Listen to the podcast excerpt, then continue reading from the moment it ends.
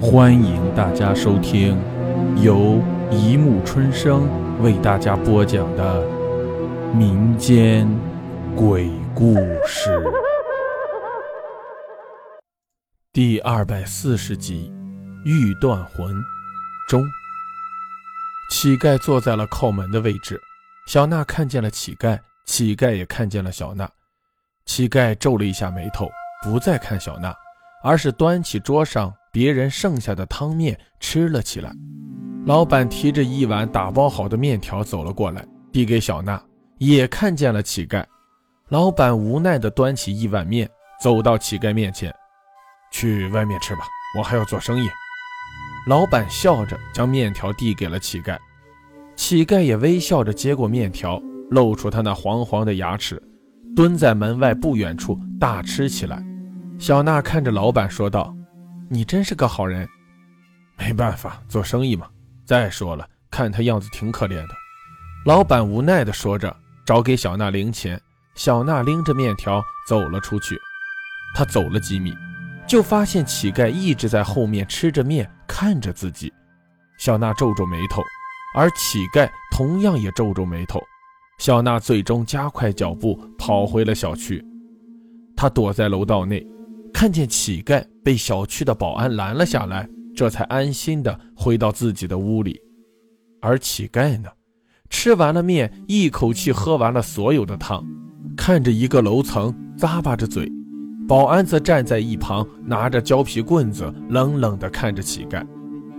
乞丐最后拿着空碗离开了小区。他来到面馆，将碗送了回去。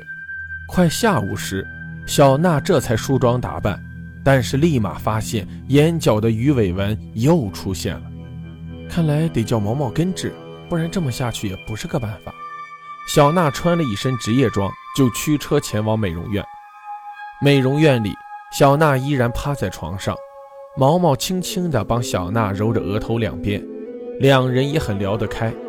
当小娜问毛毛为什么来美容院时，毛毛没有回答。小娜见毛毛没有回答，也没有再问下去。毛毛，你知道吗？今天我出门买吃的，遇到一个乞丐跟踪狂，啊，把我吓的。小娜觉得尴尬，就开始说其他的话题。毛毛一听，立马浑身一颤，手也停止了按摩。小娜发现了异常，问道：“毛毛，你怎么了？那那个乞丐穿的什么颜色的衣服？”毛毛想了想，继续按摩，问道：“那乞丐能穿什么？还不是街边捡的破衣服？”小娜笑了笑，说着，她便将遇到乞丐的所有情形讲了一遍。毛毛则眉头紧皱，当然享受的小娜可看不见毛毛此时焦急的心情。当天快黑时，小娜开车来到了公司，推门进了阿华的办公室。阿华正在办公室里处理着公事，见到小娜的到来，立马将小娜拥入怀中。亲爱的，我今天被一个乞丐跟踪了。我好怕，晚上不敢回家。小娜撒娇道：“什么？跟踪呢？亲爱的，你没事吧？算了，我这几天还是去你那儿住吧。我可不想你发生任何事情。”阿华十分的关切起来。正如阿华所说的，他这几天都住在了小娜的家里。不过小娜却再也吃不到阿华做的饭菜，因为阿华做出来的饭菜，自己怎么吃都觉得超级难吃。阿华也挺无奈的，自己做的饭菜明明自己吃着挺好的，可是小娜却说有一股奇怪的味道。阿华去外面买的，小娜却吃的觉得挺好。阿华最后接到了一个电话，说是要出差几天，便离开了小娜。又过了一段时间，小娜和毛毛也成为了最要好的朋友。小娜也劝毛毛去做整形手术，去掉脸上的胎记。小娜还乐意资助毛毛。可是毛毛就是不愿意，说是身体发肤受之父母等等大道理，让小娜觉得各种头疼。小娜像往常一样回到了家里，不过这次她还到了毛毛。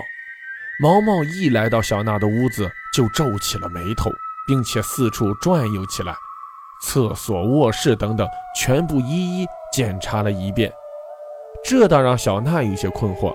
最后毛毛还问了一句。你一个人住？对呀，怎么了？小娜一脸的疑问。毛毛一听，这才露出笑容。小娜总觉得毛毛的这个笑容，在她的胎记衬托下，有那么几分恐怖。但相处的这段时间，小娜也知道毛毛笑起来就是这样，也没太在意。晚上，毛毛和小娜躺在床上，小娜睡得昏昏沉沉的，但是却没有睡着。身边的毛毛却传来有节奏的呼吸声。小娜想着阿华，心里就美得慌，哪里有什么睡眠？就在这时，毛毛推了推小娜：“小娜姐。”小娜本来想答应，但想了想，没有回答。她准备吓唬毛毛一下，扮演个梦游症什么的。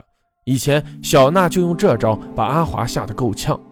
毛毛试着推了一下小娜，见小娜没有什么反应。这才小心翼翼地起身，轻轻地打开房门，来到了客厅。小娜轻轻起身看了一眼，赤手轻脚地下了床，来到了门后，透过门缝偷偷看着毛毛在客厅里来回找着什么。小娜忽然发现自己貌似引狼入室了，心里立即猜想到毛毛可能是个小偷，但是立即这个想法就被排除了。毛毛的薪水那么高，而且毛毛也没有什么不良嗜好。毛毛的手甚至伸到了沙发层里，不知道在找什么。最后，毛毛无奈地坐在沙发上，抓了抓头，最后一脸失望地拿起杯子倒了一杯水。可是刚刚喝了进去，毛毛立即吐了出来。小娜看到这一幕，觉得挺诡异。毛毛立即转身，小娜也赶紧回床上，装作睡觉。毛毛轻轻地来到小娜的浴室里，很快拿着一根头发就走了出去。小娜立即起床，再次偷看。毛毛将整个水桶从饮水机里抱了下来，将从浴室捡来的头发双指夹住，又咬破了自己的手指。就在这时，忽然停电了，但是小娜的眼睛却张得无限大。小娜看见毛毛脸上的胎记竟然发着一股淡紫色的光芒，毛毛嘴里不知道念些什么，忽然之间双手出现了一点火星，毛毛立刻将燃烧的头发放在了水桶里，并且咬破手指滴了一滴血在水里，霎时间整个水桶出现了白色小光点，小娜的眼睛都快从眼眶里飞出来了，那些小光点竟然是一动不动的。蛆虫，毛毛看着那些虫子蠕动着，这才抱起水桶放回了饮水机。小娜立即躺回床上，装作什么都没有发生。她可不想现在就和这个怪物翻脸。毛毛回到了床上，又推了推小娜，这才再次躺下睡着。第二天一大早，小娜立即提着手提包跑出屋外，并且报了案。毛毛一脸疑惑地看着小娜。自己却被警察带走了，小娜做了笔录，而那桶水也被送去检验。夜晚，小娜拨打了阿华的手机，告诉了阿华一切。阿华说立马赶回来，叫小娜千万不要着急。小娜就这样在家里等了整整几天，但等来的不是阿华，而是一个让她无法接受的现实：阿华死了。阿华在飞机上睡着后再也没有起来，最后在阿华的水里检查出来有毒药。小娜一个人没有任何表情地坐在沙发上，感觉这一切来得太突然了。小娜抱着自己的双腿哭了起来，她哭了许久，她决定要替阿华报仇。小娜拿出积蓄，请了很多的黑客，写了上万名逆风信。举报阿华的妻子毒害亲夫，他做完这一切还不满足，准备找人去阿华妻子家里闹时，突然晕倒在了大街上。当小娜再次醒来，自己已经躺在了医院。医生，我怎么了？怎么会在这儿？小娜看着正在为自己挂吊水的医生，都是当妈妈的人了，你还不吃饭？你想死啊？你肚子里孩子你也不管？医生急了。什么？我怀孕了？你们没有搞错吧？小娜一脸的震惊。小娜一直有一个天大的秘密自己不可能怀孕。可是没有而且婴儿发育良好是个男孩医生说完便离开了病房。小娜躺在病床上露出一脸呆滞。几年前自己确认自己是不可能怀孕的。难道自己几年前的医生看错了？好了故事播讲完了。欢迎大家评论转发关注。